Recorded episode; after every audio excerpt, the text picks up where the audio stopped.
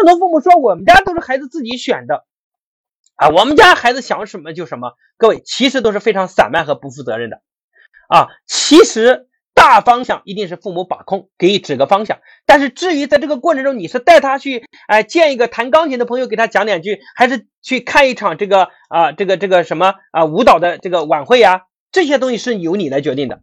所以人是见到什么，有可能就会开始喜欢上什么，对不对？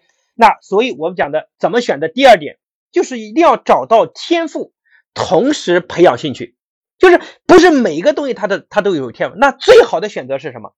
第一，他有兴趣；第二，他有天赋。那一旦找到天赋加他的兴趣结合，那这一点上他就挖掘的够深。这个社会非常强调的是，要么你是第一，要么你是唯一。我们大家都在读书的时候，我们可能考试分数都差不多的情况下，那你增加你很多唯一或者是第一的因素，它就能增加你竞争的筹码，这个很重要。那兴趣是可以培养的，就兴趣这点是可以培养的啊，但是天赋是需要你观察的。来讲讲兴趣可以培养，比如说啊，我我现在我后来想啊，我我曾经跟各位讲过啊，我读数学，我的数学一直很好，从呃初中啊，其实小学也不好。我印象非常深，我小学的时候，我的数学老师规定，只要考试不到六十分啊，然后就要挨板子啊，脸缺两分打一个板子。我记得我每次都考三十几分，要打十几个板子，我印象非常深刻。但是为什么我现在想象，我为什么到了初中的时候，突然数学开始好起来呢？啊，因为经历了一件事情，什么事呢？就是我在初一的时候有一次啊，然后呢，我们啊做了一次数学测验啊，结果呢？啊，我就不知道是运气好还是怎么蒙了。那个最后一道最难的那个题啊，叫加试题，竟然我给做对了。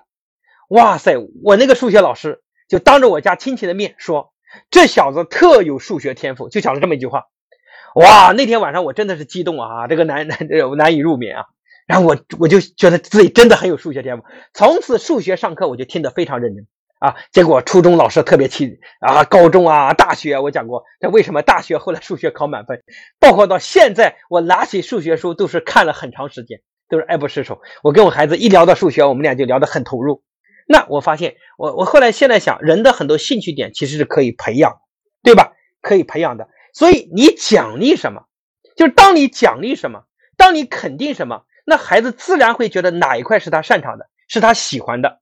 所以你的表达，你的引导方式非常重要，对吧？比如说我的我们家大宝正处于我给他读书到他自己读书的过渡阶段啊，就是他现在还不完全，因为认的字还不够多，他还不能完全。那我我就会跟他讲说，你看，如果你现在比如说我们家有些小红心的奖励机制，那你得到的多呢，我就给你讲一套啊，他特别喜欢看某某某某啊米小圈的书，我就说讲你这套书啊，那我就把书。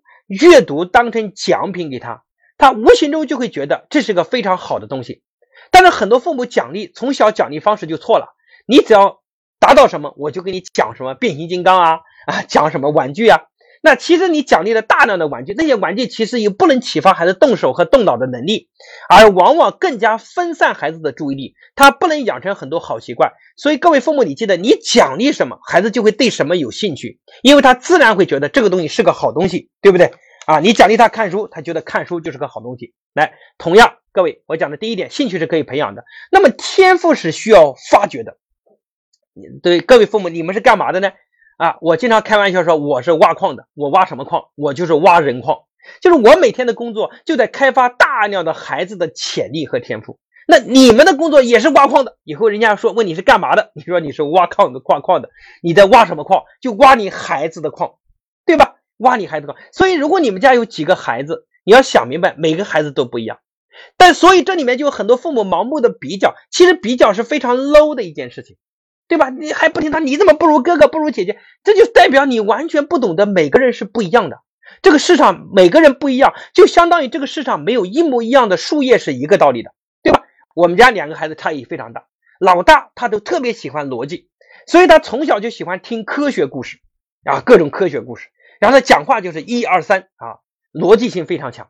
然后又特别喜欢数学，特别喜欢动脑。他每天都告诉我说：“你爸爸，你别看我在睡觉，我大脑都不停的在思考。”啊，然后呢，然后他特别喜欢围棋，那他的逻辑性不一样。但是老二不一样呢，老二就情商很高啊，看谁都乐呵呵的啊，然后带他去看爷爷，爷爷最近身体稍微不好，然后他就看爷爷说：“爷爷，你是不是很痛啊？”然后他到哪里跟谁沟通，哎，都很受人欢迎。那老二情商很高，而且老二呢学语言很好啊，才四岁多啊，满口就是飙英语啊，嘎巴嘎嘣脆就讲英语啊，就他的语言的敏感度特别高。那每个孩子都不一样，而各位父母，你们存在的价值是每天在看你的孩子喜欢什么，他哪方面有天赋。然后呢，你就刻意在这方面给他引导。那待会我会具体来讲如何来引导哦，让他有兴趣，让他坚持下去。这是我后面要讲的话题。